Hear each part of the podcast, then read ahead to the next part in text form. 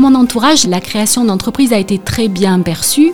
Mon mari m'a soutenue depuis le premier jour. Après, au niveau de la famille euh, plus élargie, on va dire, c'était euh, un peu différent dans le sens où ils n'ont pas réalisé tout de suite.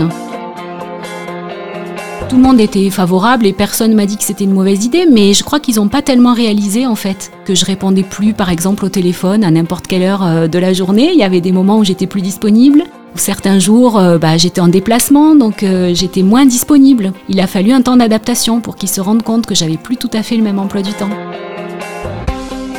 Même si quand même je mesurais au départ, en grande partie, parce que j'ai passé deux ans à suivre des formations à la chambre de commerce, il y a pas mal de facettes qui se sont révélées sous le bon sens du terme. Et en fait, il y avait des choses que je pensais avoir beaucoup de mal à faire et que finalement j'ai fait de façon beaucoup plus facile.